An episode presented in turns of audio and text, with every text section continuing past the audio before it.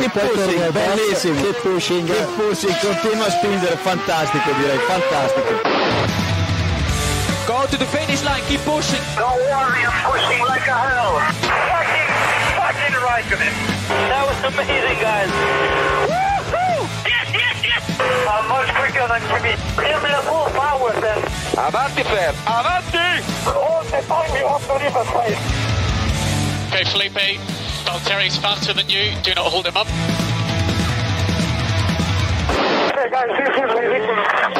Hola a todos y bienvenidos al episodio 302 de Keep Pushing F1. En el día, además, que cumplimos 12 años en esto del podcasting, con algún Vaya. parón por el medio, pero bueno, hemos cumplido hoy 12 años en el mundo del, del podcasting y estamos por aquí para hacer un programa especial, un programa diferente que no va a ser tanto de F1 como de, como diría David, Cojo GP.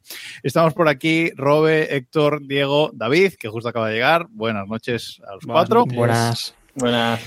Y hoy Hola, hola. tenemos y hoy tenemos un invitado muy especial por aquí para hablar de algo que conoce bien, como es eh, MotoGP. Tenemos con nosotros a Nico Abad. Buenas tardes, Nico, y muchísimas gracias por estar aquí. Nada, eh, encantado de estar aquí. Quiero deciros que acabo de poner un mensaje en el chat y me pone que no se publica porque no cumple con los ajustes de moderación del canal. Correcto. Pero.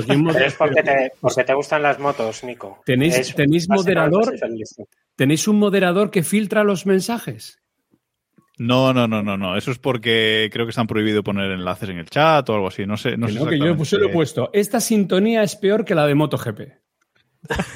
¿No te gusta, Nico? ¿No te gusta? Y pone, tu mensaje no se ha publicado porque no cumple con los ajustes de moderación Uy, uy, uy. del canal.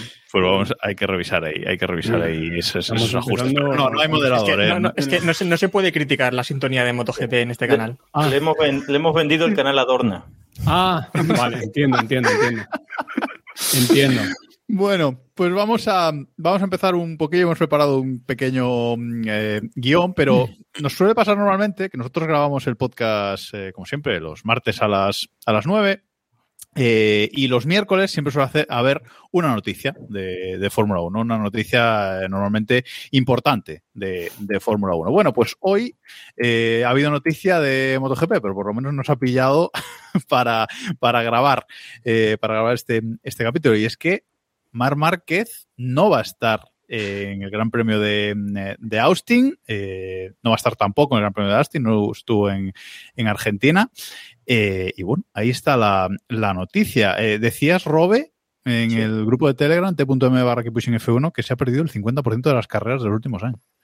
Sí, desde que se lesionó en, en Jerez en 2020, eh, se ha perdido, contando a Austin, el 50% de las carreras exactas que se han disputado desde entonces, lo cual habla del, del bache en el que se ha metido, porque eh, su racha triunfal dura hasta 2019 arrasando y desde entonces solo ha corrido la mitad de la carrera, de las carreras que se han disputado. Es alucinante. Está espectacular ese dato porque cuando Márquez empezó, ese dato se refería a las carreras que él ganaba. Sí, el sí. 50% de las carreras las ganaba él. Sí, sí, pero Bueno. está un poco rememorando o haciendo un poco la misma que le pasó en su día a Valentino, que también cuando tuvo la lesión en la pierna, es cierto que no se perdió tantos grandes premios, pero, des- pero no, no consiguió levantar cabeza. También es verdad que Vale, Vale estaba bastante más mayor, pero, pero al final son estos pilotos que van arrasando hasta que tienen una lesión dura y parece que no son capaces de levantar cabeza. De hecho, hay una cosa bastante curiosa y es que Márquez eh, ya se ha perdido el doble de carreras que se perdió Dani Pedrosa en toda su trayectoria. Que a Dani Pedrosa siempre se le ha tenido como un piloto de cristal, con muchas lesiones y tal. Bueno, Márquez ya lleva el doble de carreras perdidas que Pedrosa. Pero ¿cuántas carreras hizo Dani? Pues Dani estuvo de 2006 a 2018, estuvo 13 temporadas, ¿eh? Márquez lleva más. Lleva 10. Menos, menos, menos, perdón. Lleva, Lleva menos, 10 en MotoGP. claro. Sí, yo soy uno de los que eh, criticó mucho en su momento a que era súper fan yo de Pedrosa, pero lo criticaba muchísimo por ser ese piloto de, de cristal. Y la verdad es que, no sé cómo lo ves tú, Nico, pero es que Márquez, mm, tras una, eso, hasta 2019, mm, vamos, un despegar espectacular, ganando su to- ganándolo todo, y de repente se ha metido un agujero del que parece que no acaba de salir, que si lesiones, que si los ojos, que si eh, sanciones, etcétera. está Sí, bueno, difícil. Yo creo que más que un agujero del que no puede salir, yo creo que es un agujero del que él quiere salir bien. Entonces no quiere salir a cualquier costa eh, o a cualquier o a costa de cualquier cosa. Esto hace tres años él habría corrido en Austin. Con el dedo roto habría corrido. Pero ahora no, ahora tiene que calcular bien, él quiere estar sano y a partir de ahí eh, su umbral de salud lo, ha puesto muy alto para pilotar y bueno, pues es una decisión que él toma con su gente y, no, y no creo que sea un túnel del que no acaba de salir, sino más bien, como os digo, que, él quiere, del que quiere salir bien. Nos están diciendo en el chat, David, y te hago referencia a ti, que, que cuánto sabemos de, de MotoGP los integrantes de Keep Pushing, que han sido engañados. No sé qué opinión tienes al respecto. No, sí sabemos, sabemos bastante de MotoGP. Otra cosa es que no queramos hablar de ello, pero sabes, sabemos. Os pasa como a mí con la Fórmula 1, tío. Exacto. Bueno, pero Tien- Tienes que venirte un día, Nico, a hablar de Fórmula 1 también para... Pero os- Os de todas formas. Nico sí sabe de Fórmula 1. No, no, Lo que no. pasa no, es que no. ahora va a decir que no, pero sí sabe porque cuando va al Revival Café y hace esas cosas con las rebufas y con Iñaki Cano y tal, se le ve que, que pilota. No, no, pues es que no, no, no. O sea, si- lamento haberte engañado, pero. Bien Pues engañado. cuela, cuela. Pero no, no, no, no. Lo que pasa es que me veo las carreras. Si yo veo cualquier competición, joder, yo todo el deporte que me veo en la tele o que veo en directo, lo veo en clave competitiva y en clave de, de- de- de busco al, al deportista. El otro día estuve en Cantabria y me vi una competición semifinales y final de pasabolos de tablón. O sea que es una, Oh. una bola, una bola de 7 kilos, 7-8 kilos, lanzada sobre un tablón que, des- que- que tiene que lanzar tres palos puestos eh, longitudinalmente en el tablón y, y en paralelo entre los tres, los hace volar cuando, cuando le pega y se, suman los metros de vuelo de los tres palos. Entonces yo ahí me planté en la grada con la gente de, de Laredo y ya discutía, yo al final ya discutía. ¿Me entiendes? ¿eso en Eurosport? ¿Se, pu- se puede ver en Eurosport eso? No, eso todavía no ha llegado. Eurosport no tiene el nivel todavía de dar esa competición. Eurosport está entretenido con cositas de ciclismo, de, Los, de los movidas de estas. No, no va el deporte base, de verdad. Entonces, bueno, entonces Fórmula 1, que yo, lo- yo veo las carreras, eh, me, me- me aburro de la vuelta 7 a la, a la 58. Me, aburro, me duermo, hago la cocina, preparo lo que tenga que preparar según el horario que coja la carrera.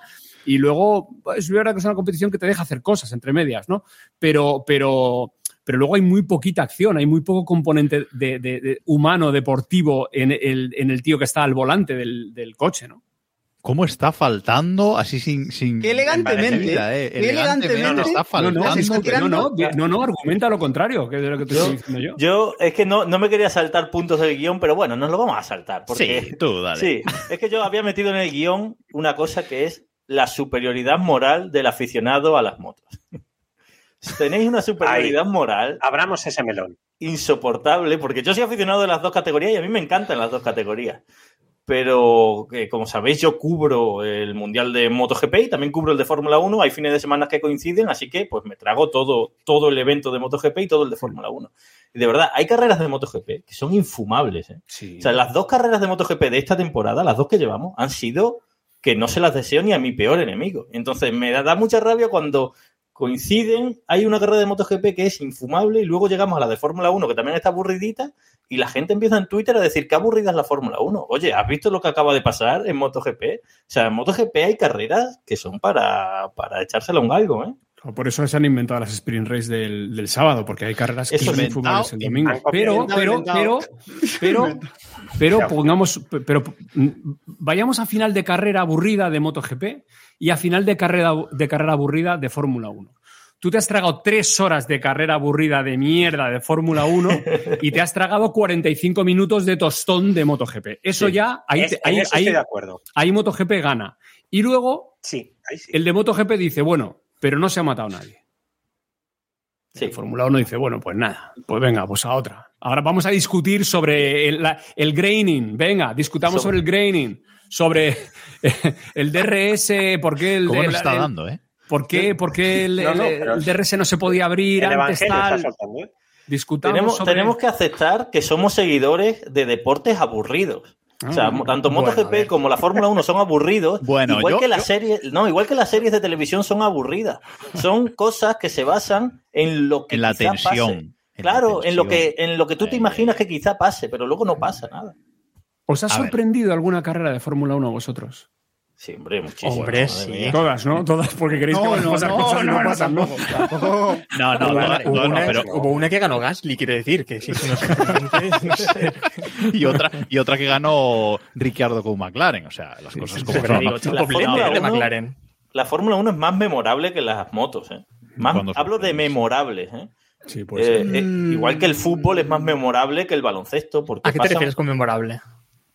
Si yo ahora tuviese que decirte 20 que cuando adelantamientos. pasa algo grave, Claro, o si sea, yo tuviese que pasa algo decirte- importante se recuerda más. Claro, 20 adelantamientos de la historia de la Fórmula 1, tardo 30 segundos en decírtelos porque este, se te quedan en la memoria. Porque hay menos De, de ¿eh? MotoGP me acuerdo Claro. de uno. Me acuerdo de uno, del de Rossi a Márquez, en- en- o sea, del de Rossi a, Stoner en el sacacorcho. Eh, y ya está, ¿eh? no me acuerdo de ninguno más. Y soy fan de MotoGP, pero Pero No porque puedes- en MotoGP normalmente hay adelantamientos. Bastante Sí, no más puedes procesar, 1. Robert, no puedes procesar la, la cantidad de adelantamientos que hay en Claro, MotoGP y, sí, y sí, guardarlos y como archivarlos. los goles en el Sí, fútbol y los goles Claro. en el balonmano En o, balón- en el, es eh, buen ejemplo. o- o las Sí, sí. canastas, ¿no? En básquet. es el mismo ejemplo. Pero por algo el fútbol es el deporte rey. No, sí, sí, sí. sí a Reyes, a Reyes nadie discute esto. Hay un, hay un eh, 90% de la población que tiene coches y un 10% que tiene motos. Esa es la referencia para saber cuando alguien se pone a ver la tele, en- entienden lo que es el volante, pero no todo el mundo entiende lo que es el manillar. Ahora, si le dices, el del coche se pone a 300 por hora y el de la moto se pone a 300 por hora, y- al- igual preguntan, ¿cómo? ¿Perdona? Sí, sí, sí. A 300 por por hora van los dos. Pero sin embargo, somos un país que a nivel tradición y demás, yo creo que somos un país mucho más de motos que de, bueno, de hecho, a ver, el Mundial de, de MotoGP es el, es el Campeonato de España de MotoGP prácticamente. Y ahora es cierto que Italia ha, barrido un poco para casa, pero hace unos años es que prácticamente todo el, todo el mundo del Mundial era entre pilotos, estructuras, equipos y demás, ahí el componente español era súper fuerte. Y yo que crecí viendo motociclismo, yo veía motociclismo antes de ver Fórmula 1, y, y era como que todo el mundo veía el motociclismo hace 20 años. Mi madre veía motociclismo. La Fórmula 1, hasta que llegó Fernando Alonso, no explotó al nivel gran público. Sí que había, evidentemente, sí, sí que estaban los quemados, sí que había mucha gente que lo veía, pero yo creo que a nivel país, aquí sí que, porque siempre hemos tenido pilotos en motociclismo y no en Fórmula 1, o no a ese nivel, sí que hay mucha más tradición de motociclismo y quizás por eso hay esa superioridad moral de es que yo veía las motos hace 30 años y la Fórmula 1 tú la empezaste a ver hace 10. Pero, pero ahí, hay una cosa en, en- en eso que creo que tienes, que tienes razón y nos lo dice Mónica por el, por el chat, por el chat, Monit C90, que no sé quién será. Eh, nos dice que, que también habría que ver qué pasa en España el día que no haya españoles en la Fórmula 1 y concretamente Magic Alonso. Eh, evidentemente eso ya lo hemos visto, ¿no? Sin, eh, sin haber em, bueno, en, en, las motos siempre se ha llenado, pues por ejemplo Jerez, siempre que se ha corrido en Jerez siempre se llena, básicamente de moteros, etcétera, y, y público general. Y en la Fórmula 1, los años que no ha estado Fernando Alonso, y ni siquiera Sainz tenía Sainz en Toro Rosso y cosas así, ya sabemos lo que ha pasado con en Cataluña y lo que ha pasado en, en otros grandes premios, ¿no? Entonces, a ver, hay, un hay, una pequeña trampa que es. vas a decir? No, que es cuánto hace que no hay un piloto, al menos un piloto español en uno de los equipos top de MotoGP. Hay, hay otra trampa, hay otra trampa. ¿Cuánto sí, hace que no se llena Jerez? eh, aquí estamos, damos por hecho que Jerez se llena todos los años, Jerez no se llena, vamos, ni de cerca de llenarse. Pero porque Jerez tiene una. Eh, no, no, me acuerdo mismo cuál es la afluencia que tiene, la, el aforo, pero es bastante amplio. Y llenar Jerez como antaño ahora ya es complicado. ¿eh? Yo creo que. De todas formas, es que, es que, a ver, yo creo que prepandemia Jerez estaba lleno siempre. Sí, Y pues, sí, lo que pasa es que luego hemos entrado en unas, en unas movidas muy, muy heavies, ¿sabes? MotoGP fue el primer campeonato que se puso en marcha, campeonato mundial, eh, abriendo circuitos y doblando carreras en circuitos, etcétera, etcétera, ¿sabes? O sea que, bueno, eh, es una discusión un poco, un poco papá o mamá, la verdad. Pero sí, sí, sí. No, y aquí, y aquí menos, todos somos de mamá. creo, que me, creo que menos que menos David y Héctor, creo que tampoco sigue mucho las motos, pero los otros tres somos muy fans de los dos campeonatos. Es que, no es, es, que estás ya mintiendo. Mira lo que acabo de encontrar. Este es mi primer videojuego. Oh, oh. O sea, Estamos dando David a, a, dice. a cámara el Aspar. el Aspar GP. O sea, este fue mi primer videojuego. Pero si lo has comprado en Wallapop esta tarde, David, ¿no? Mientras... No, que no. Si es que además lo tengo lleno de polvo porque lo he encontrado por ahí metido en un armario, porque todavía lo guardo y lo guardo con cariño. Yo creo lo que pasa que en MotoGP y vamos, en el Mundial de Motos, hay un cambio que yo creo que Nico igual también lo ve, que es cuando se creó el concepto MotoGP y se acabó con 500. Yo creo que le pongo la barrera entre que las motos eran, digamos, como algo épico y a partir del cambio, cuando ya se convirtió en MotoGP, Moto 2, Moto 3, como que ya se perdió esa magia. O sea, hablábamos de carreras aburridas. No le recomiendo a nadie, a nadie, los años de dominio de Mick Duhan. No, claro. Pero eso O sea, era 500, ¿eh? Sí, sí, pero y era criminal. O sea, era criminal aquellos años que decías, joder, es que MotoGP tal. Las carreras de 125 y de 2,5 eran la leche ya de aquellas, porque eran motos, al final son motos pequeñas, pilotos más jóvenes, etcétera. O sea, es por las características más de los pilotos que de, de la competición. Pero cuando me dicen, es que MotoGP es más entretenida que la Fórmula 1, me viene a la cabeza siempre entre dos carreras aburridas. Es verdad que el final de MotoGP puede ser mucho más espectacular en el sentido de que siempre puede pasar algo, ¿no? Esas últimas vueltas. Hemos visto infinidad de adelantamientos en parabólicas en últimas vueltas. No, no me viene ahora mismo ninguno a la cabeza, no sé. Sete con Rossi, por ejemplo, aquellas peleas que tuvieron a final de carrera varias. Se te Eh, acaban de notar eh, los años, pero. se, ha, se tenido que montar mucho, ¿no? Se ha tenido que- Pero Acaba de decir cuándo dejó de ver MotoGP. Exacto. No, y te puedo decir, y te puedo decir, y esta es un- un- una pregunta que te quería hacer, Nico. Yo dejé de ver las motos, o de- me desencantaron más las motos, porque yo las veía desde siempre, eh, con el incidente de la patada de, de Rosia Márquez en 2015. Uh, ¿Qué melón vas a abrir? No me lo creo. Sí. Sí. Y lo dejé de ver, escucha, y lo dejé de ver primero porque, a ver, lo dejé de ver. No lo dejé de ver como aficionado, sino solo por obligación, porque de aquellas todavía tenía que escribir de ello. eh, por esa pelea absoluta y absurda que hubo entre es que vosotros no entendéis el motociclismo de una manera pura. Es decir, cuando se metió en Bueno, la polémica, Ahí va, ahí va. la, la polémica, que, que yo insisto, creo que fue lo mejor que le pudo pasar al motociclismo para las últimas generaciones. Cuando se metió en la polémica y se empezó a meter ese concepto de la superioridad moral que hablábamos antes, ahí me desencantó mucho. Porque al final es lo que decía Robert, son deportes por lo menos paralelos, ¿no? Eh, yo me acuerdo hace años cuando eh, Ezpeleta no hacía por hacer coincidir los- las carreras de MotoGP con los de Fórmula 1, porque el calendario es esperpéntico que, con- que, eh, coincidan tantas. Joder, era un fin de semana motos, al fin de semana siguiente Fórmula 1 y estábamos todos encantados. A mí me parecía entretenidísimo y ahora eso pasa menos, ¿no? Entonces yo no sé, tú cómo viste desde casi desde dentro, ¿no? Porque de aquello no, ya Sí, sí, yo estaba, yo, estaba, yo estaba ¿no? en el circuito, yo estaba en el circuito. Correcto. ¿Cómo viviste ese momento? Porque creo que además fue un clic muy importante, sobre todo para las generaciones nuevas. Eso te digo una cosa, en el circuito en Malasia, eh, como todos los vuelos del Mundial más o menos son los mismos y todo el mundo viaja en el- los mismos aviones, etcétera, etcétera, hubo un momento en el circuito que está al lado del aeropuerto de Kuala Lumpur que tuvimos que hacer un pacto entre todos de decir, por favor, ya paramos y vamos al aeropuerto porque perdemos el avión. De, la- de lo que se estaban esperando, las ruedas de prensa, los comentarios, lo que decía uno, lo que decía el otro, lo que hablaba uno. Lo que hablaba- Entonces dijimos, hasta aquí, a, la- a no sé qué hora cortamos y, no, y nadie ya más habla, porque se estaba poniendo el tema que era, era para seguir allí días y días. Entonces yo recuerdo a Márquez llorando en, en rueda de prensa, yo recuerdo a Valentino Rossi que no podía ni hablar en rueda de prensa y recuerdo al paddock mudo. Mudo me refiero a que la gente no sabía lo que había pasado. Era como si los dos estandartes de MotoGP hubiesen traicionado al deporte. Y se, miraba la gente, la gente que lleva allí, que llevaba muchos años, y, se quitaban la mirada los unos de los otros, como diciendo, no, no puede ser. Fueran de Rossi o fueran de Márquez, no puede ser lo que ha pasado. Y esa losa continuó hasta el aeropuerto del Prat y hasta el aeropuerto de Barajas, según eh, donde fuera la gente. Pero una losa que no te puedes ni imaginar eh, cómo pesó aquello.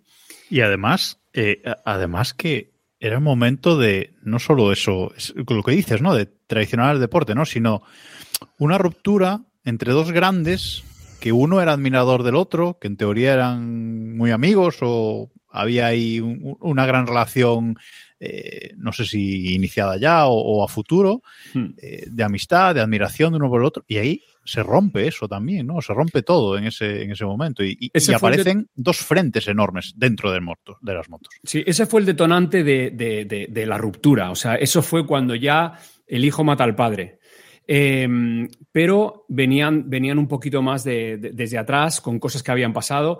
Eh, la- la- el resumen muy lineal sería, aparece Márquez en 2013, Rossi le, le acoge como, Rossi en un eh, asunto de mercadotecnia muy bien llevado por él, le acoge como su sucesor, le nombra Exacto. su sucesor, le deja hacer las cosas que él hacía, le aplaude cuando toca a Jorge Lorenzo en la 12 más 1 Jerez, le aplaude cuando eh, le adelanta en, eh, Laguna Seca como él había hecho con Stoner. Bueno, van haciendo sus cositas. Hasta que un día, para sellar la amistad, le invita al rancho. Entonces Rossi le dice, vente a casa.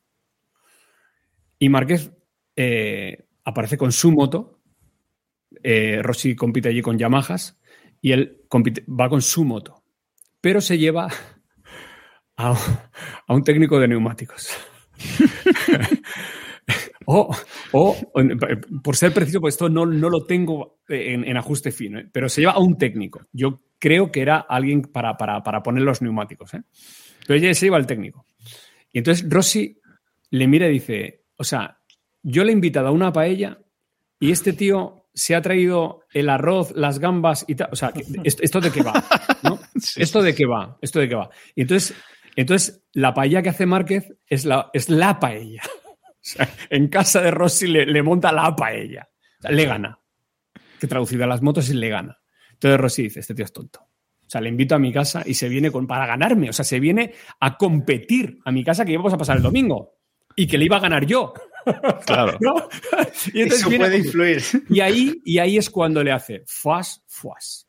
Y entonces viene Argentina, viene Asen, vienen toques entre ellos que, bueno, se resuelven en la sala de prensa y llega 2015 con un Márquez caldito de fuera del mundial, fino. con tal, con cual, que, que es una historia muy larga. Pero bueno, el resumen un poco de, de toda la o, la- o en la línea eh, de- temporal de toda la. De, de- de cómo fueron amigos y luego. O padre e hijo, y el, y el hijo acabó matando al padre, fue un poco esta, ¿no? Entonces, bueno, pero es, eh, pero es una cosa, tío, tan potente, tan potente. Esto en la Fórmula 1 no existe, tío. No, ahí es donde te voy. Ahí es donde Claro, te voy. Y, no es el existe, argu- tío. y es el argumento. Yo te digo que creo que MotoGP desaprovechó mucho eso. No hay cosa que más atraiga a una. Y es verdad que la siguiente carrera, que creo que fue Valencia, Sí. eh, lo que pasa es que ya, ya me, me bailan un poquito las fechas, pero Sí, creo sí, que sí. la última fue Fue Valencia. Sí, sí, sí. Creo que arrasó en audiencia, había una expectación. Sancionaron a Rossi saliendo último. Sí. Correcto. Es la Eh, carrera más vista de la historia, ¿no? Sigue siendo. eh, Eso no. es, o sea, No, no, es, es, sigue siendo Valencia, os digo Valencia, Brasil 99 con Cribi. Pero Ah, la sí. segunda Ah, debe la ser Valencia, la segunda debe ser Valencia y la tercera debe ser Qatar 2013 cuando llega Márquez. me sorprende mucho que MotoGP no aprovechara esa, vamos a decirlo claramente, ese salseo. Sí. Ya, claro. Como porque- que se intentó, o sea, Sí. mediáticamente, Nico, y tú estabas en el negocio, tú sabes que eso fue muy jugoso. Eso nos dio. Sí, sí, pero, es, eh, pero es- era una herida, tío. Entonces, era una herida en el costado izquierdo de- de- del deporte. Y entonces, joder, es verdad que va herido y, y- y- y quieres ver y, hostia, ¿cómo está eso? ¿Cómo está eso? Pero es una herida aquí, tío, muy cerca del corazón. Entonces es peligroso hablar de eso. De hecho, Denis Noyes, para mí lo mejor que se ha dicho en torno a este suceso, lo dijo Denis Noyes diciendo, eh, no podemos hablar de esto más. Sí. Solo los pilotos saben lo que pasó y ellos decidirán cuándo lo cuentan de verdad, con el corazón. No lo que está haciendo Rossi ahora, no lo que ha hecho Márquez en el documental, no, cuándo lo cuentan de verdad. Eso lo tienen que decidir ellos. El resto ya no podemos seguir opinando de esto porque es que no- nos lleva a que la herida esa no cicatrice nunca. Vaya, Eso vaya grande Denis Noyes, por cierto. ¿eh? Sí. Eso que dice David de por qué no se aprovechó es por, para mí, es por la diferencia de cultura entre lo uno y lo otro, entre la Fórmula 1 y MotoGP. Y también porque yo creo, o sea, en MotoGP es evidente lo que ha dicho Nico, que existe ese pacto de no saquemos más el tema, no saquemos más el tema. De hecho, yo alguna vez que he sacado alguna declaración que ha hecho Rossi o que ha hecho Márquez al respecto, ya la gente en los comentarios te dice, no, no, no, no sigamos dándole bola cuando hablen de estas cosas y tal. Pero eh, yo creo que además no se podía aprovechar. Y creo que todo el bajón que está teniendo ahora MotoGP, en realidad, por mucho que queramos bucear en otros motivos, creo que todo viene de aquel día. Sinceramente lo creo. Porque Yo también lo creo, ¿eh? Moto, pero es que MotoGP era Valentino Rossi. Todo el mundo era fan de Valentino Rossi. Pedrosa y Lorenzo sí tenían su, su legión de fan, pero eran pequeñitos, Stoner igual. Todo, todo MotoGP era Valentino Rossi. Y de repente todo MotoGP se sintió traicionado por, por Mar Márquez. Y entonces Mar Márquez era el que iba a heredar ese reino y de repente se convirtió en el piloto, y esto Nico lo sabe perfectamente, es el piloto más odiado de la historia de MotoGP. Esto es así. O sea, Mar Márquez es el piloto odiado por todo A mí me el mundo en eso, ¿eh? MotoGP. Yo eso. A mí, ya lo comentaste Es- en un podcast piloto- pasado, así, así de pasada, y me sorprende este. este En el, dato, en el ¿eh? pado de MotoGP, por cada 10 personas que te encuentren, 9 te van a hablar pestes de Mar Márquez. Bueno, Esto- a ver, eh, Creo que es bastante em, así.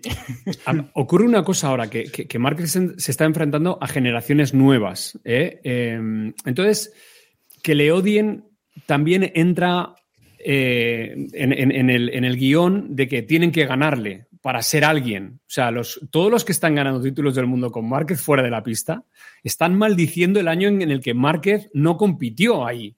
Porque ellos quieren un título con Márquez en pista. De hecho, de hecho Claro. el título de Joan Mir, no sé si alguien se acuerda de él. ¿sabes? O sea, es Claro, sí, claro, no, no, hay, hay- y, el, y el de Fabio, y incluso si me apuras el de Peco, o sea, los tres últimos títulos del mundo que, en los que Márquez no ha estado en pista son sí. títulos que, que- que tienen un asterisco. Entonces esta gente está deseando que Márquez vuelva y le están deseando ganarle a Márquez. Claro. Eso forma parte del de, el odio, entre comillas, que le tienen. Ahora que es un piloto que cae muy bien a la afición y mal a sus compañeros, mm, te lo compro.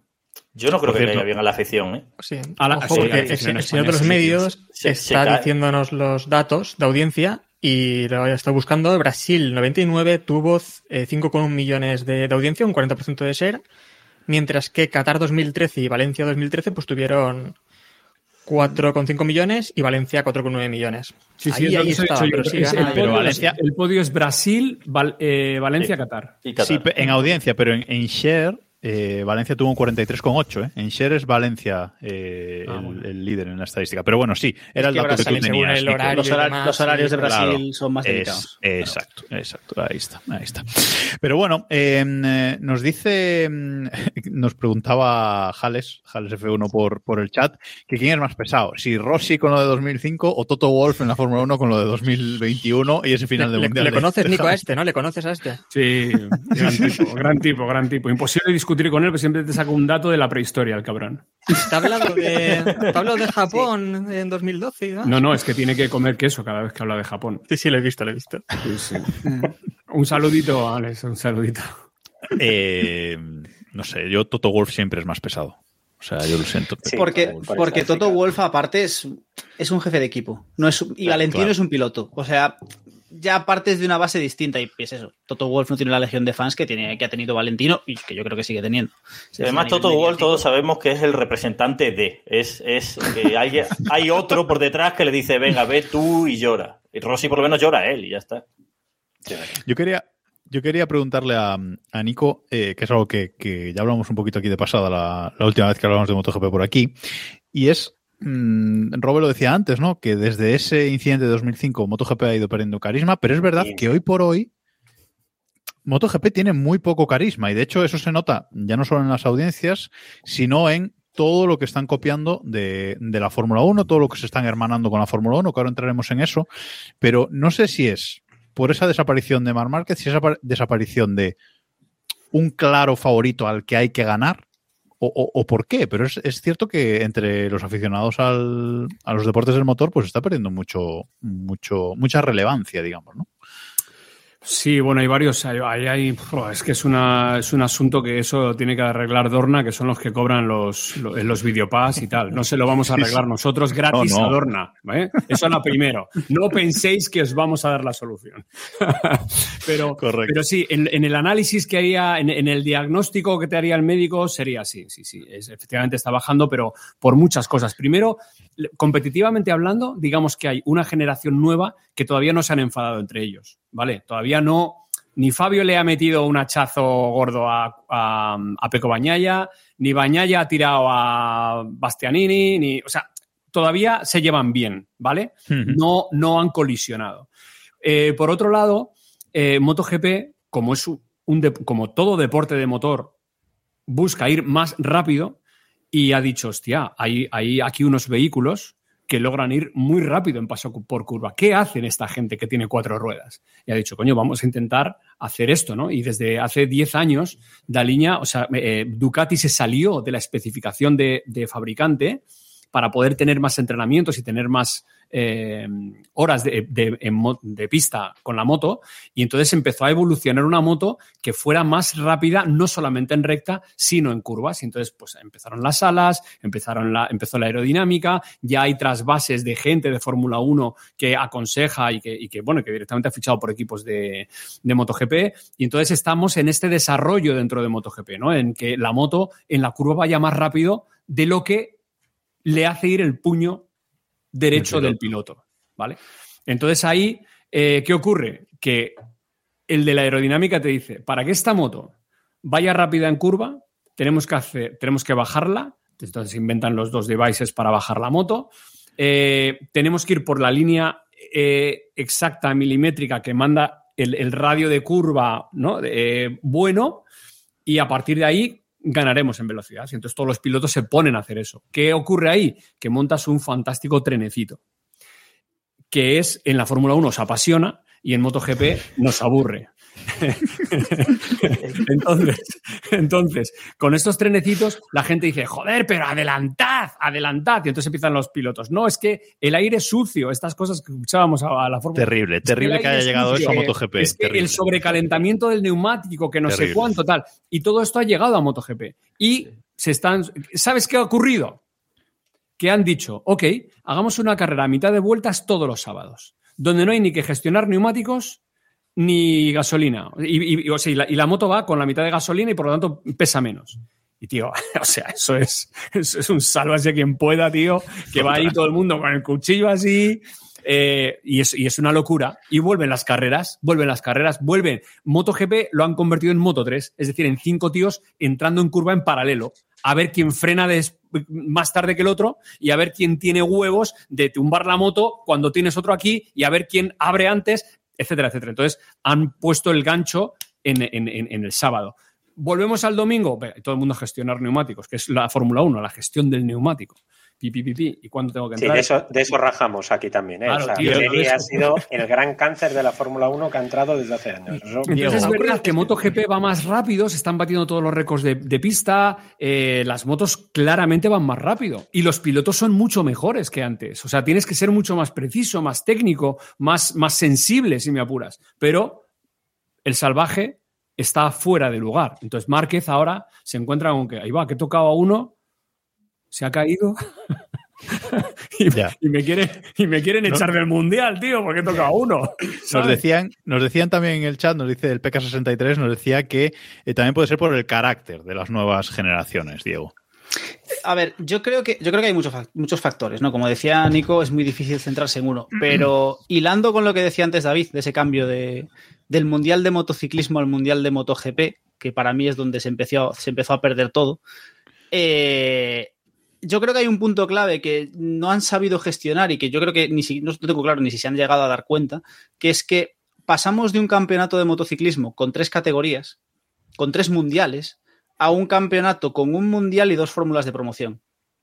Es decir, en, cuando, en la época de 125, 250 y 500, el mundial de 125 importaba, el mundial de 250 importaba, era algo más que una fórmula de promoción. De hecho, tenías pilotos como grandes eh, il- ilustres como Yoichi Wii, que se pasó toda su vida en Mod 125 porque le daba la gana, y allí estaba ganando campeonatos y toda esta gente. Locatelli. A mí Locatelli Claro. me flipaba muchísimo. Locatelli y Entonces- pilotos, eh, yo qué sé, yo me, acuerdo, yo me acuerdo, por ejemplo, de pilotos que llegaron casi de, de refilón porque ya era la época de MotoGP, como Olivier Jack o Sebastián Porto, que a mí me encantaban y que luego llegaron a la categoría reina. Pillaron justo, aparte, esa, justo la llegada de MotoGP, que había 500 y, y aquello era un sin Dios, y nunca consiguieron eh, romperla, ¿no? Pero había pilotos, que, o sea, eran mundiales de verdad, se luchaba de verdad y veías una evolución de los pilotos y los seguías. A día de hoy, Moto, Moto 3, Moto 2, lo ves si te cuadra, no, no tienes enganche con la gente y no tienes ese punto de seguir a un piloto. Yo me acuerdo, por ejemplo, cuando llegó Pedrosa a MotoGP, cuando llegó Rossi a MotoGP.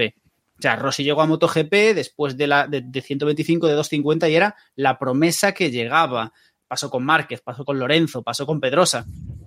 Y era esa, esa promesa. Ahora es como que está muy desconectado y es como, ¿sabes? No tienes, o al menos yo no tengo esa sensación de tres mundiales, de una, de una, de una cadena de evolución y yo creo que también llegan a, llegan a MotoGP sin, esa, sin, ese, eso, sin ese punto quizás de carisma que les daba lo que teníamos en los, otro, en los otros mundiales. Más allá de que quizás los Justo, pilotos que tenemos ahí, pues pues, a nivel eso, las- a lo mejor es una cuestión de las nuevas generaciones, pero yo sí que veo ese puntito de que falta esa, no sé. Yo viví las no- épocas de, de Biaggi y Rossi, por ejemplo, que se llevaban a matar y, y- Y se lleva. no ves ese, ese- Es que no puede ser un mundial si hay límite de edad. O sea, Moto 3 tiene un límite de edad, con lo cual no puede competir cualquiera, con lo cual no puede ser un mundial. O sea, yo lo siento mucho, pero eso no puede ser un mundial. Imagínate que en el mundial de fútbol dicen, no, pero países que tengan más de 100 millones de habitantes no, no participan. Pues entonces Es no que- es un mundial. Es Ya que yo está. recuerdo la época, que no llegó a pasar, pero estábamos todos con los dientes afilados, la época de, en la que Rossi estaba con- corriendo con. que se aburría en MotoGP, que había surgido el rumor y había estado la cosa, parece que cerca, de llegar a competir en 100, de volver a ver 125 y hacer 125 en MotoGP, porque MotoGP se aburría y tenía ganas de volver a, a competir también y no llegó a pasar, pero era como. Eso a día de hoy es impensable. O sea, tú te imaginas que Márquez se plantee decir, ah, no, voy a correr en Moto 3 porque. Pero justo eso Aunque le es algo que la, que la Fórmula 1 ha copiado para bien, que también lo comentaba Robert otro día, ¿no? Y en MotoGP se ha, se ha ido copiando para mal, que es el tema de las fórmulas de promoción. En el caso de la Fórmula 1, ahora tenemos la Fórmula 2 y la Fórmula 3, que tienen bastante más expectación que anteriormente, que eran categorías que pues veíamos pues Pero- eh, pocos, ¿no? pero bastante Y más además espe- muchas veces no iba relacionada tampoco ni con la Fórmula 1, ni en los mismos circuitos, ni en nada, ¿no? Y ahora se intenta al menos, no se va a todos los circuitos, pero se intenta al menos que haya cierta coherencia. Incluso el otro Es día que lo vimos también en Australia. Hay una clave que ha tenido la Fórmula 1. eh, siempre se habla de Drive to Survive, la serie esta de Netflix como crecimiento de la Fórmula 1, y es verdad, ha tenido muchísimo que ver, pero acordaos de cómo fue la primera Drive to Survive, que creo que fueron Mercedes y Red Bull, o Mercedes y Ferrari, o no, que, que se negaron a salir. Con lo cual la serie tuvo que ir de los pilotos de atrás. Mercedes Quiero y Ferrari. decir. Y buscaron a eh, Steiner para que les fue- ahí todo el juego. fue clave dar a conocer a los que no ganan. Los que ganan ya salen por la tele. Eh, fue clave dar a conocer a los que no sí. ganan. Yo creo Bueno. que en MotoGP ha habido un problema y es que se ha roto eh, la cadena. Eh, ahora ganan Bagnaya y, bueno, Cuartararo ganó y ojalá que vuelva a ganar porque a mí me encanta. Pero ahora está sobre todo ganando Bagnaya, Cuartararo y tal. Pero Bagnaya y Cuartararo no han ganado contra ningún héroe del pasado. Todos los pilotos, Claro. Márquez ganó contra Rossi, que era un héroe del pasado. Rossi ganó contra otros, Dujan ganó contra otro y así. Y Mm. ahí se ha roto la cadena porque Márquez no ha competido. Nico. Sí, sí. No, es que estaba acordándome de que esta semana, creo que ha sido la semana pasada, Verstappen ha dicho, por favor, volvamos a hacer carreras de Fórmula 1 y no contenido para la serie de Netflix. Totalmente de acuerdo. Bueno, pero Verstappen es muy especialito. ¿eh? Es que está O sea, muy en sí. contra, está muy en Sí, contra sí, de la sí, serie, además. O sea que, que bueno. O sea, está en contra de lo que le da de comer. Sí. Verstappen ha Sí, dicho que... Sí, Pero sí. como gana, pues Claro, mamá, Verstappen ha el dicho- campeonato tiene que mamar, porque como es el que les está dando. Claro. O sea, es una cosa bastante Sí, irónica. pero es lo, es lo que va a decir Robe ahora, creo, ¿eh? Las No, sí, que, Verstappen ha dicho, en vez de eh, hacer contenido para Netflix y tal, lo que hay que hacer para que la Fórmula 1 sea divertida es que los coches sean iguales, o que haya igualdad de los coches y tal. cabrón, no fichas hasta 2028 con Red Bull. ¿Por qué firmas un contrato hasta 2028 con Red Bull? Vete a Ferrari y gana con Ferrari, como hizo Schumacher. Claro, Oye, pero- Versta- Verstappen mira, me encanta, ayer- pero eso de firmar hasta 2028 Haz un con Red Valentino, Bull, Hablando de motos, haz un Valentino. Oye, ayer Ángel Montalbán, que está en mi canal, que es un periodista eh, que, siguió mucho la Fórmula 1 en, épocas pasadas, me dijo una cosa que, era sensacional, que, en vez de hacer los, los paseos estos en, en los descapotables, saludando a la gente y tal, había una competición para los pilotos de Fórmula 1 que era con coches iguales. Entonces, no sé qué marca ponía los coches, si eran coches de serie o coches de, de- de- de- de carreras, pero no sé, yo qué sé, imagínate, BMW M3. Ponían ahí una parrilla de 22 M3 iguales y todos los pilotos competían y hacían un show antes de la carrera de F1. Y eso sería fantástico. Eso sería la Sí, bomba. yo creo que se, hizo, Pues sí. se hacía, no sé si se llegaba a hacer antes de los grandes premios, me, me quiere sonar una pelea muy mítica que tuvieron Prost y Senna, te- claro, te estoy hablando hace 40 Sí. años casi, eh, cuando Senna empezó, que fue donde Prost dijo, cuidado este chaval, qué bueno es, Sí. porque Sí. Senna le sacó de pista. En una de estas, que no, recuerdo bien, pero me, me suena que era con unos Mercedes de estos, además, berlinazas, o sea, Sí. que era una cosa como bastante esperpéntica, pero que molaría mucho. ¿eh? Muy buena idea. No le hacemos Claro, el trabajo igual- al pero a la FOM igual.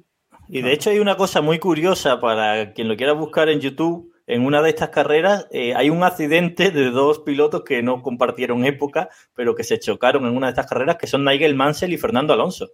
Hostia. Si, si lo buscáis en YouTube, hay un accidente de Nigel Mansell con Fernando Alonso, además un accidente bastante fuerte, que se sube uno encima del otro y tal. Vuela, ¿Y quién toca, sí, sí, ¿quién toca a quién? Esto me interesa. ¿Quién toca a quién? Creo que fue Mansell Alonso, ¿eh? Creo que fue Mansell Alonso. Oh. Claro. Ahora, claro, era la buscar. época, era la época en la, en la que no había que dejar espacio, a lo mejor. Claro. Sí, sí, es Mansell Alonso. Es Mansell Alonso, lo que- estoy viendo ahora. Sí, sí. Bueno, eh, hablábamos del carisma de, de MotoGP y yo no sé si MotoGP, Dorna en, en general, que dijimos que no le vamos a solucionar los problemas, pero ellos están intentando solucionar sus problemas eh, copiando muchas cosas de la Fórmula 1. Ya hemos hablado de, de esas de esas carreras al sprint los sábados, que ellos han decidido hacerlas en, en todas las, las carreras, pero luego está el tema de la aerodinámica, que es terrible, cada vez hay menos adelantamientos y han copiado también lo del Drivers Parade, ese paseo que comentaba ahora Nico, en un camión que no les debía dar más dinero para hacerlo más grande, porque han metido ahí apiñados a todos. Escucha, es un remolque, no es un camión, es un Es remolque. verdad, es verdad. Es acojonante. Pero Les ¿cómo ha quedado regular, eso sí. Eh, y luego el tema del himno y de la, y de la, de la intro, ¿no, Héctor? Que, que, que la intro es que, o sea, puedes hacer una intro y una canción que, que defina el mundial, que yo, como decía Robe, cada día me va entrando más, ¿no? Yo, yo ya, ya va siendo reconocible. Sí, Pero es que, ¿por qué hacer una intro igual que la de la Fórmula 1 con los pilotos mirando a cámara igual que la Fórmula 1? Yo es que eso no me cabe en la cabeza.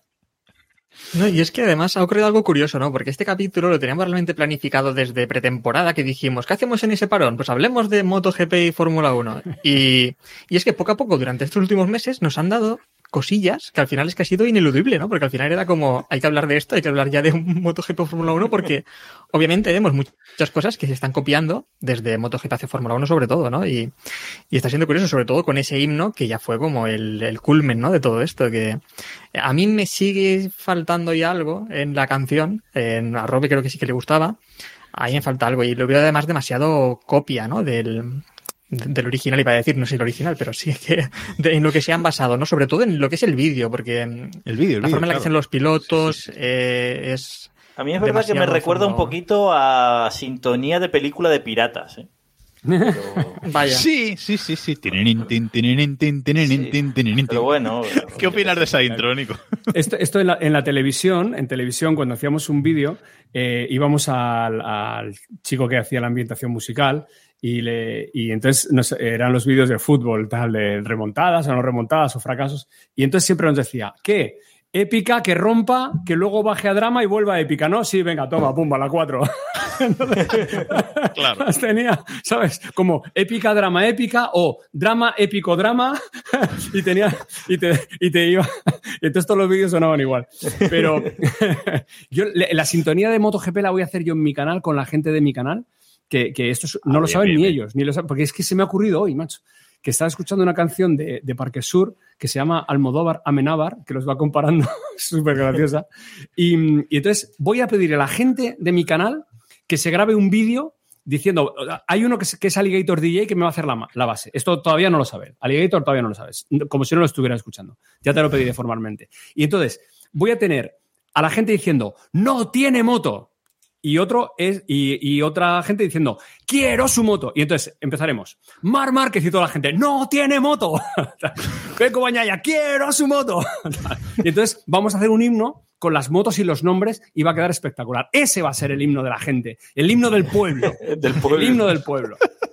A mí lo, lo que también Me decía. Robert es que me ha recordado lo de los piratas, ¿no? Me ha recordado cuando Hans Zimmer decía que siempre le pedían la misma banda sonora, que era la de Piratas del Caribe, que siempre decía que es que me piden siempre la misma y al final ya Martí dije, ya no hago más la misma banda sonora. Al final y me recuerda un poco a dijo, eso, ¿no? al final dijo, voy a meter un ladrillo en una lavadora y ya está. Y esto se lo vendo a Nolan y fuera. No la compra eso. eh. Sí, sí, Nolan las compra todas. Bueno, pues ya sabéis, exclusiva, ¿eh? La que se va a liar en Nico Abad TV, que es el canal de, de Nico aquí en Twitch, twitch.tv barra Nico Abad TV, pues eh, si queréis participar ahí en esa nueva intro de, de MotoGP, ahí los vais a, ahí los vais a tener. Por, por Eh, cierto, que sobre lo de MotoGP y Fórmula 1 y cosas en común, eh, voy a contar una, una cosa que ya se está hablando y se habla- lo, habla- lo ha dicho públicamente Carmelo Espeleta, ya se venía hablando de hace más tiempo, y es que están eh, hablando Espeleta y Domenicali de hacer un gran premio conjunto, que coincidan las dos ¿Cómo? categorías en el mismo circuito, sí, sí. ¿Y en qué circuito? Probablemente sea Austin. Austin a decir, ¿no? Tiene sentido. Sí, Probablemente sea Porque en, la- Austin. en Laguna Un- Seca no hay cojones, ¿eh? Uy, qué Ah, una- de las cosas de las que se quejan los viejos aficionados de MotoGP es que se está corriendo con motos en circuitos de coches, con Totalmente. grandes escapatorias, Correcto. con sin, sin, sin, eh, o sea, sin, que te da igual salirte que no salirte con la moto, ¿sabes? Eh, y por ejemplo, Austin es uno de los circuitos peligrosos, aunque está Austin es hecho- criminal. Es criminal, Sí, es un sí, circuito criminal. La zona enlazada de las S, de las siete S esas que hay ahí, pues hay veces que las moto, moto 2 y moto 3 sobre todo, Mm. eh, esa moto va suelta por pista y te aparece en la siguiente sí. curva. Es peligroso, es peligroso. Pero bueno, tengo, tengo dos muy buenas de, de unir MotoGP y Fórmula 1 que se me acaban de venir a la cabeza. Una es eh, mm, Ángel Nieto y... mm, Ahora lo voy a decir, ¿eh? Y Nicky Lauda eran grandes amigos y se veían mucho en los circuitos. A mí, o sea, a mí Ángel me presentó a Nicky Lauda en un circuito. Y siempre hablaban, siempre hablaban de lo mierda que era moto, de lo mierda que era Fórmula 1. Es que no hay adelantamiento, es que no se corre, es que no. Y Lauda decía sí. Pero Lauda, Lauda le decía, pues dentro de dos años Mercedes va a arrasar con todo. Que fue la época en la que arrasó. O sea, ya le, como que le previno de que estaban ya preparando el coche dos, hace, o sea, dos años por delante de que pasaran las cosas.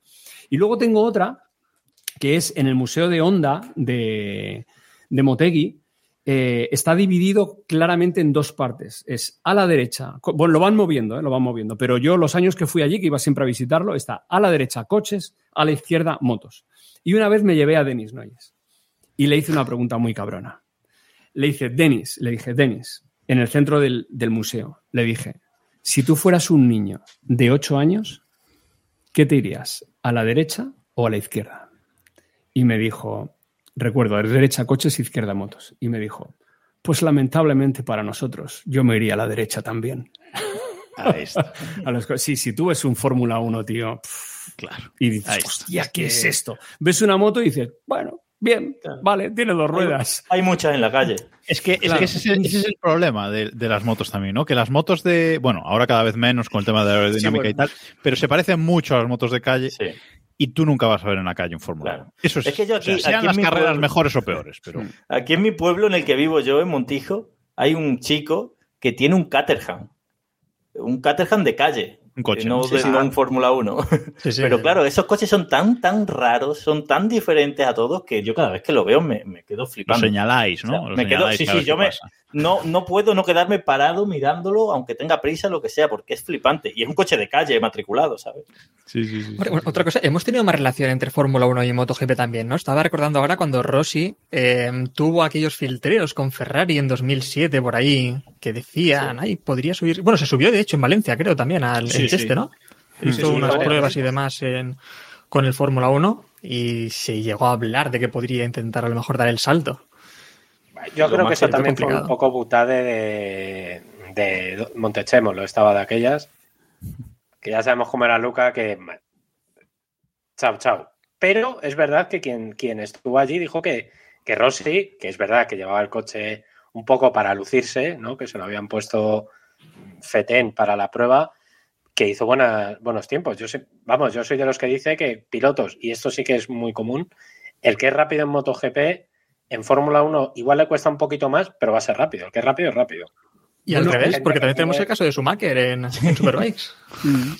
Bueno, Hay hay- cosa hay- que- Lo veo más complicado, ¿no? Al revés. Hay expilotos de MotoGP que están ya coqueteando con, con cosas serias de coches. Entre otros, Rossi está haciendo con, con, con Audi, ¿no? Creo que es con, Con Audi. BMW, Con BMW. BMW. o con- bueno, no sé, Va- una- a hacer Le Mans. Va a hacer Le Mans.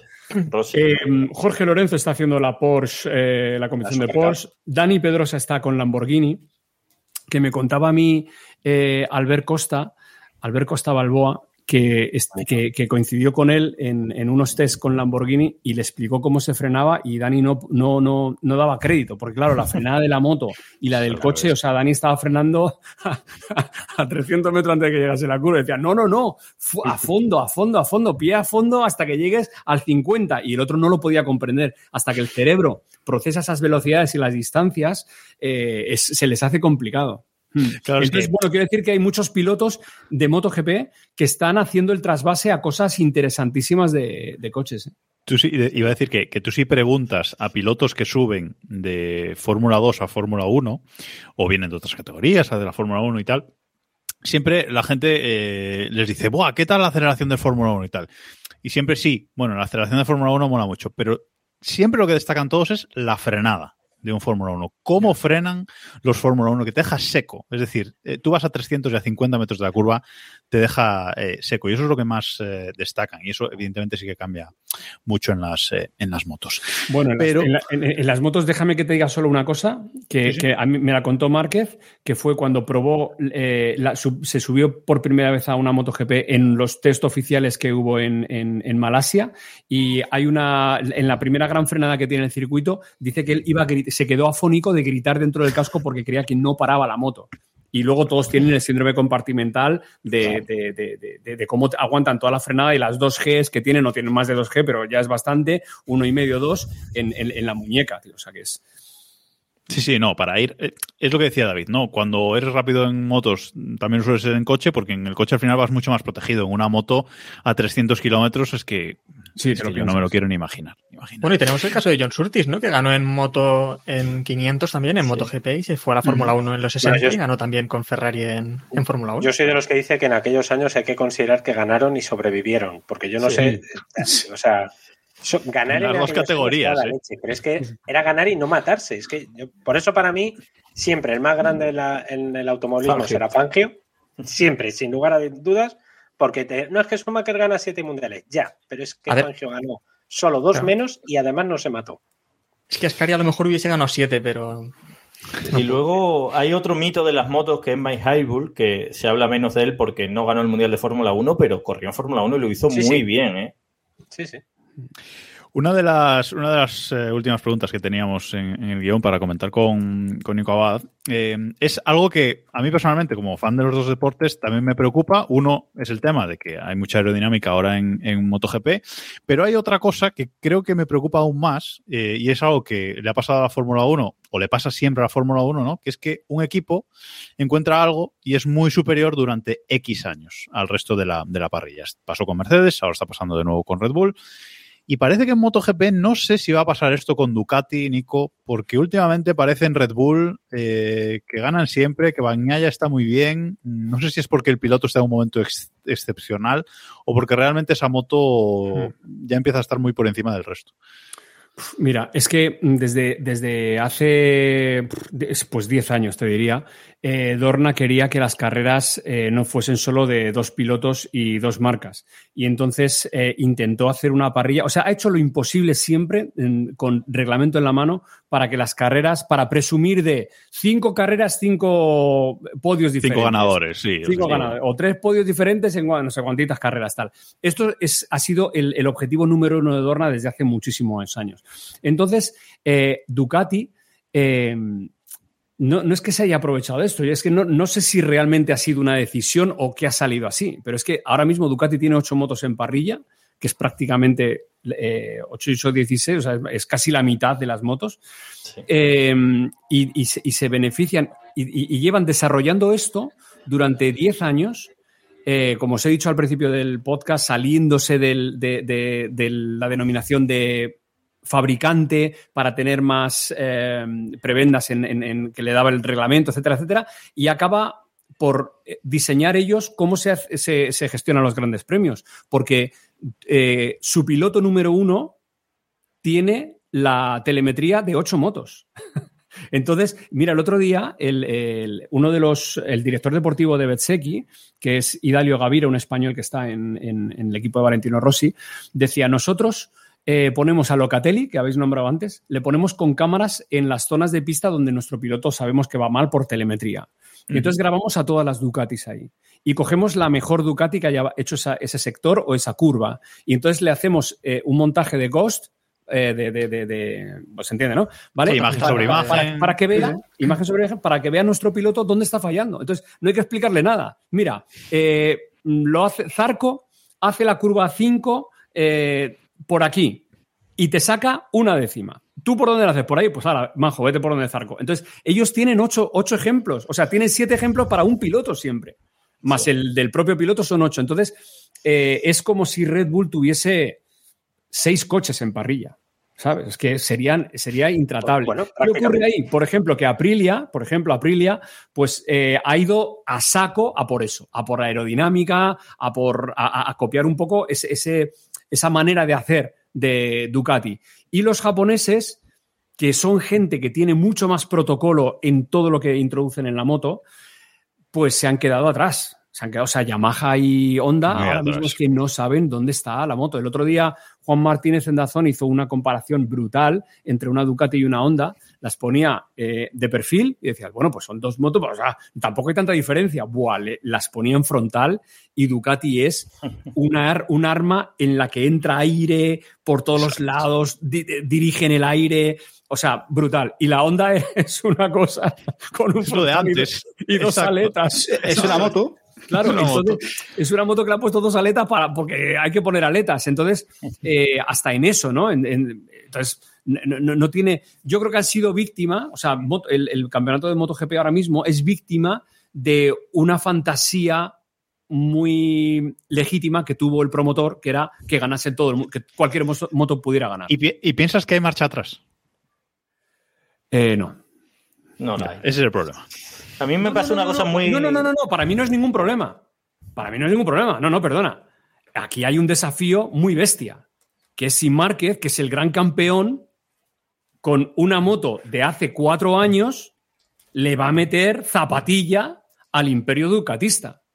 O si Aleix Espargaró, que es un tío que tiene 40 palos ya, no sé cuántos tiene, pero vamos, por ahí irá, eh, con una moto que corre mucho, va a ganar a un tío que ve que se le pasa el arroz, que se llama Maverick Viñales, y va a haber duelo ahí. Y van a meterse entre las Ducati. O sea, está todo lleno de, duelos y de- y de desafíos. Entiendo. Déjales entiendo que de- corran con ocho Ducati. Vamos a ver qué pasa. Vamos a ver qué pasa cuando Betseki, que es un pilotazo, vaya sumando puntitos los pilotazo. sábados. Vaya Sí, sumando sí, puntitos sí. los sábados, puntitos los domingos, puntitos y Bañaya, uh, error aquí, error allí, uh, tal cual, y de repente, pero ¿qué pasa con las motos rojas? ¿Sabes? Lío, casino en Italia. Iba, iba a decir que, iba a decir que entiendo lo de pensar que Alex tiene 40 años porque lleva, no sé, 50 en, la for- en las motos, pero tiene 33, ¿eh? O sea, ¿Cuántos? ¿Cómo? ¿Cómo? ¿Cómo? ¿Cómo 33? Fíjate, me pasa una cosa muy pasa es que esto divertida. en Fórmula 1, perdona, ya me callo. ¿eh? Es Alex uno- tiene 33 años, yo creo, en- ¿eh? creo recordar, lo voy a buscar, pero... se, se- se resuelve muy, muy fácil, que es eh, Checo no adelantes. Claro, claro, claro. Claro, bueno, esa es otra. Es del 89, Alex Espargaro, ¿eh? tiene 33 años. Madre tenéis. Yo, yo iba a decir lo que dijo, pero. No, iba a decir que me pasa una cosa muy divertida a raíz de esto con, con MotoGP, que es que estando tan metido en MotoGP me doy cuenta de que los temas de conversación ahora son los mismos que había en la Fórmula 1 cuando yo empecé a verla. Eh, en 2003, 2004, 2005, todos esos años, los temas de conversación que había entonces son los que hay ahora en MotoGP. Eh, por ejemplo, el invento este de Aprilia, que fue una, uno de los temas de la pretemporada, que Aprilia se inventó, el SDAC.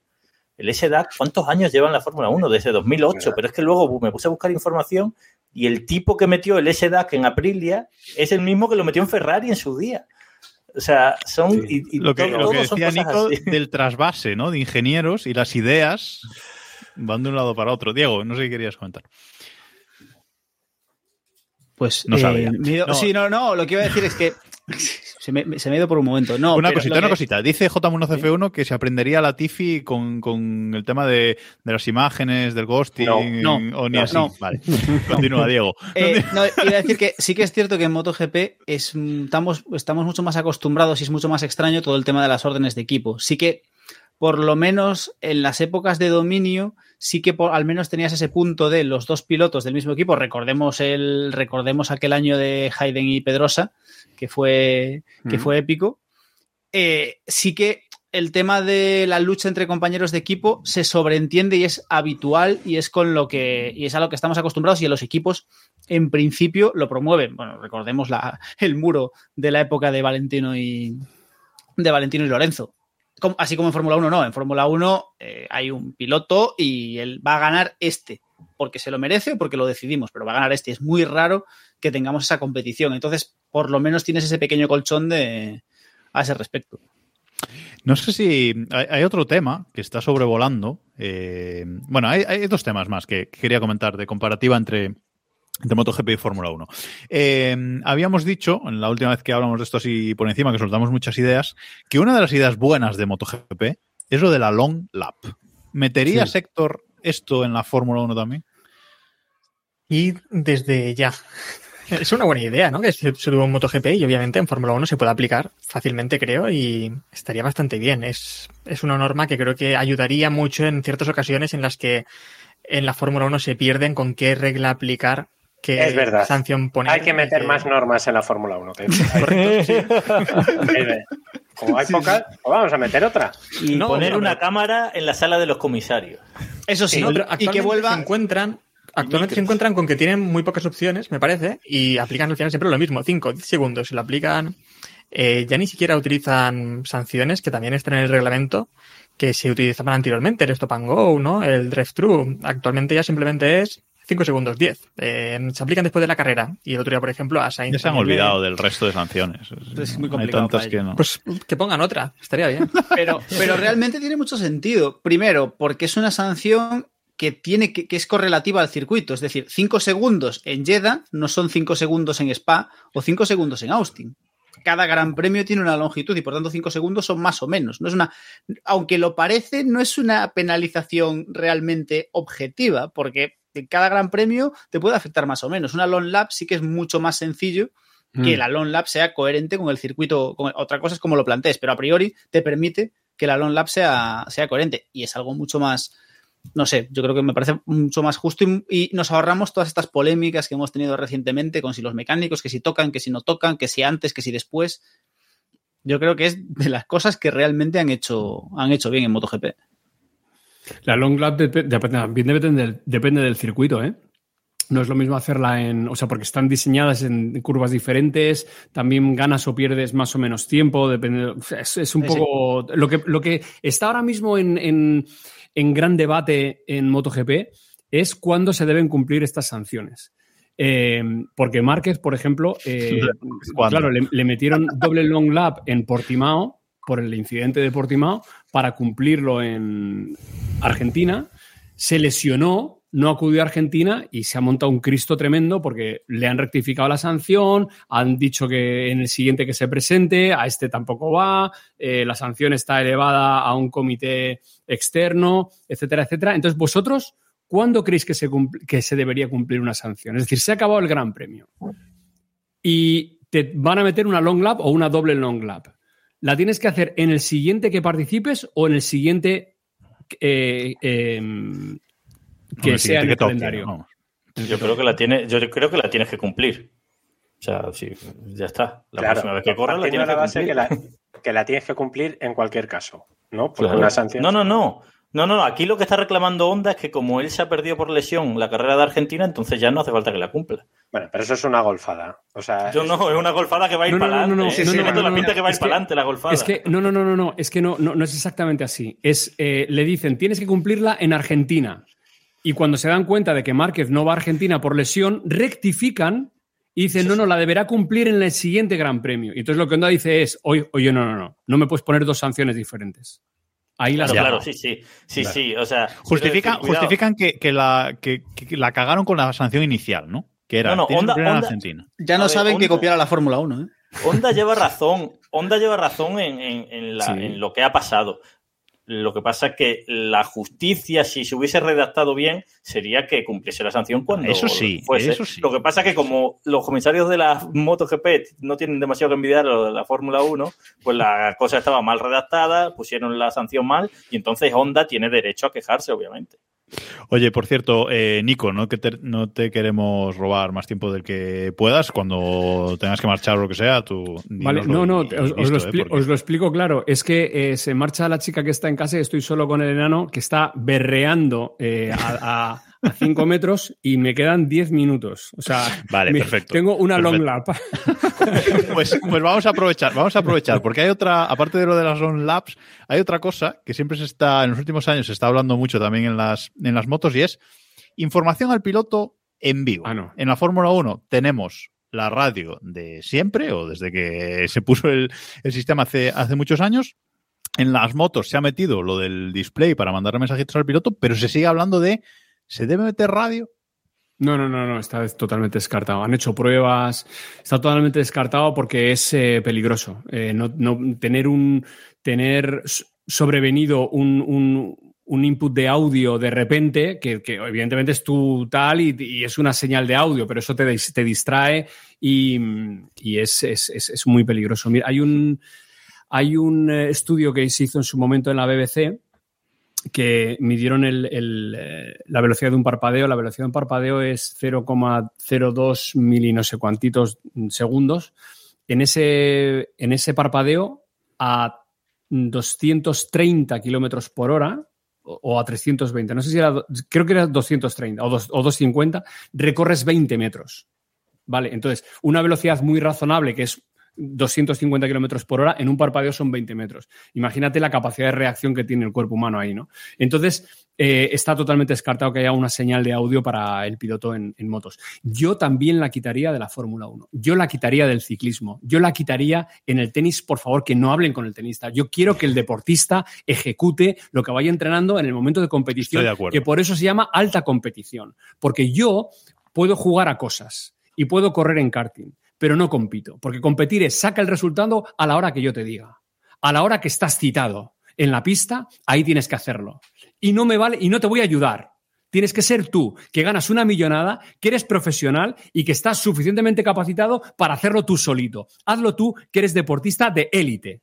Porque el resto somos normales. Y vamos a flipar con lo que hagas. Pero si te están ayudando todo el puto rato, eres un puto mierda, joder. Entonces, no hay. O sea, estoy en contra de las comunicaciones en el deporte. El deportista que compita, que es por lo que nos ponemos a ver la tele. Por eso el pequeño le gana al grande. De repente, porque el pequeño ha dicho, ahí va, ahí va, ahí va, que aquí hay sitio, ahí hay sitio, pim, pim, pim, zumbo. No se ha enterado. Por eso hay deportistas grandes que no ganan, pero leen carreras, tío. Son importantes para el equipo. Le dicen, ataca ahora, ataca ahora, que le he visto, que le he visto resoplar cuando ha cogido el bidón. Cojones, eso es el deporte. Entonces, radios, además- no, radios, no. Y además, en la Fórmula 1, además, eh, que los pilotos están tocando todo el rato botones y ruedecitas en el volante de cosas que le dicen los ingenieros, el piloto se sentiría obligado a aprenderse lo que hace el coche para, tengo este problema, tengo que tocar aquí. O necesito ahora más potencia, tengo que tocar aquí. No que me lo digan desde casa, ¿no? Sí, sí, no, no. Y además hay una cosa de la que siempre han presumido y, y- presumen que es de la sensibilidad, de sentir la máquina. Joder, déjales que sientan la máquina. Si Márquez quiere ir con la moto desconfigurada porque la quiere sentir así y quiere meterla de lado, déjale, coño, déjale. No le metas en el display y te está persiguiendo el 2 y ya lo ve, cojones, ya lo ve, ya lo ve en las pantallas, ya lo ve. ¿Sabes? Y en la Fórmula 1 me es que yo flipo ¿eh? con la sombra. Además, el, el- el- el- la cámara que tienen puesta en El el casco, casco. es, es flipante, ¿no? Pero, tío, la cantidad de cosas que van haciendo en curva, tío. O sea, si yo, si yo en, en curva no me atrevo a cambiar de emisora, tío. En el coche. Dice, No, no, no lo comenta en el chat, en el chat no lo comentan. dice Nico no se pone en la radio ni en el coche, efectivamente. Bueno, y ya que, y ya que, y ya que A mí comentaba me llaman, sobre- yo voy conduciendo y me llaman al móvil y digo, ¿qué pasa? ¿Qué pasa? Bueno, y ya que comentaba sobre, sobre Márquez, eh, y para cerrar, y ahora sí que cerramos el podcast aquí, eh, es ¿cómo ves el futuro de, de Márquez? Porque la Honda no va, eh, no sé si está muy contento con Honda, anda probando el nuevo chasis de Calex en, en Jerez, que no se sabe si va a ir mejor o peor. Eh, Márquez va a seguir ahí, se va a mover, va a ir a Ducati. ¿Cómo ves el futuro de, de Márquez? Yo veo que Márquez va a ser dos veces más campeón del mundo, fácil. Eh, Fácil. Sí, fácil. Sí, sí. Sí, sí, sí, porque este les mete un churro a todos estos. Les es partido de, de- de- de papás contra niños de la ESO. O sea, es así, es así, es así. Eh, entonces, eh, va a ser campeón del mundo un par de veces más, seguro. Eh, y luego vamos a ver con qué moto es campeón del mundo, porque él ya lo ha dicho, él le ha dado un ultimátum a Honda. Lo o sea, se ha hecho él, él se ha hecho hacer un documental en el que él mismo sale diciendo a Honda o se pone las pilas o me busco la vida, porque quiere ser campeón del mundo y lo va a ser.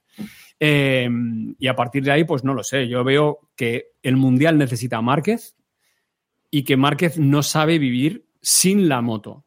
A Risto Mejide le dijo una cosa que yo dije, hostia, lo, lo voy a ver luego, que no lo he hecho, ¿no? Pero lo voy a ver otra vez, porque este tío ha dicho esto. Ha dicho yo en la vida me aburro. ¿Hola? Es que es un enfermo. Es que, es que le, decía, joder, y dice, es que yo estoy entrenando porque estoy lesionado, no tengo moto, pero tengo el objetivo de ir a la moto. Si no tuviera ese objetivo, ¿yo qué hago en la vida? Y le dice el otro, coño, eres multimillonario, pues vivir. dice- y dijo, "Eh, no sé. Dijo, no sé, me aburro. Hostia, tío, qué fuerte es esto. Entonces, Es otro, este pavo- es otro Fernando Alonso de la vida, son Claro. enajenados de lo suyo. Sí, sí, correcto, sí, correcto, correcto. Entonces, por eso que cómo lo veo, pues como Ferran- o sea, Fernando Alonso que va a ganar tres carreras este año. Va a ganar tres carreras este año. Ojo exclusiva Sí, sí. en Keep Pushing. Apuntamos. Lo recordaremos. No, no sé si va a volver a ganar el mundial o no, pero yo cada vez veo a Mar Márquez más cerca de KTM. Sí, sería un cierre bonito ahí de tal, pero, o sea, Márquez va a ir a la moto que, que, que, que, que le, que le- o sea, va, va a hacer lo imposible y nadie va a decir que no ficha a Márquez, ¿sabes? Nadie lo va a decir. ganar un mundial con Aprilia, hombre, con Aprilia es como tiene que ganar el mundial. Debería, debería. Con la, con privada. Con Yamaha, ¿te imaginas? Buah, eso, Eso sí, eso ya- Ahí yo, creo, ahí yo creo que no va a pasar. No sé Sí, yo. no, Esa eso- Si se abre, molaría, pero no creo. Mm. hombre. Bueno, chicos, lo vamos a, lo vamos a dejar aquí, que llevamos más, más de una hora. Nico también tiene que atender a sus cosas y nosotros también. que también las tenemos. Así que muchísimas gracias, Nico Abad, por, por haberte pasado por, por aquí. Esperamos que no sea la última vez, esperamos que hayas estado cómodo y que no sea la última. La próxima te invitaremos a hablar de Fórmula 1. Te vamos a retar a que veas una carrera, te aburras durante 58 vueltas. Pero Sí, después del sí, Gran sí, las- Premio de sí, España. Si las Claro, claro, estoy sí, sí, viendo, Si la estoy viendo, porque yo hago programa los lunes después de Fórmula 1. Va, tenemos Que te digo, ¿qué, os, ha, os ha gustado o qué? Acordaos de invitarlo a una carrera buena, ¿vale? A- Apuntad, cuando hay un carrerón, No, no, no, no, no, no, no. La más, la más aburrida La del más año. aburrida. Claro, claro, claro. Si este Un año Mónaco sale de, las, de, estas, de, de estos Mónacos Bueno. buenos, buenos, que te echas una siesta de las. Ese. pero en No, Mónaco va a ganar Alonso, entonces. Yo, por ejemplo, cuando Alonso ganó su primera con Renault, eh, yo iba a Valladolid a cubrir un partido del Valladolid y, y paré el coche. En la, tenía una televisión que cogía antenas, con señal con una antenita, porque la llevaba para mis grabaciones, y, y paré en, una, en un arcén a ver las últimas vueltas de Alonso. Claro, eso es la bomba. Eso son cosas históricas. Cosas históricas. Bueno, pues muchísimas gracias a todos los que habéis estado aquí en directo en twitch.tv barra Keeppushing F1. Eh, gracias por, por estar ahí, por vuestros eh, comentarios y gracias a todos también los que nos escucháis en formato podcast. En, ya sabéis que estamos en, en todas las eh, plataformas. Eh, seguidnos en, en cualquier lado, que somos en todos lados Keep Pushing F1 y podéis entrar en el grupo de Telegram, t.m barra F1, que ya sabéis que ahí memes, eh, información, eh, toda, la que, toda la que queráis. Gracias, Robe, David, Diego, Héctor, también a vosotros por estar aquí una semana más. Quien os habló, Jacobo Vidal, y nos escuchamos la semana que viene, que todavía no tenemos Fórmula 1, lamentablemente, pero bueno, algo encontraremos también para, para hablar, así un poquito parabólico. Qué mayor, te, qué mayor te, te, ha quedado de señor mayor. ¿Quién nos habló? Jacobo Vidal. es que eso, señor no, eso no lo dice ni Carlos Herrera, tío. Ya, ya, soy, ya soy hasta, eso está padre, Nico. Es que eso ya es. Oye, que eh, perdonad, eh, no, no, hablo más. Muchas gracias por invitarme, que tenéis un programa no, cojonudo. Y nada, eh, suerte en el futuro y, y, ánimo y persistencia. Si lleváis 12 años, podéis hacer 24 más. Vamos a por ellos. Muchas gracias. Tranquilamente. Robert, ¿podemos hablar de, de, de, indicar, ¿no? La semana que viene y de Palou o qué? ¿Cómo lo ves? Ya lo, ya lo hablamos. Ya lo hablamos. según tus filias y tus aficiones.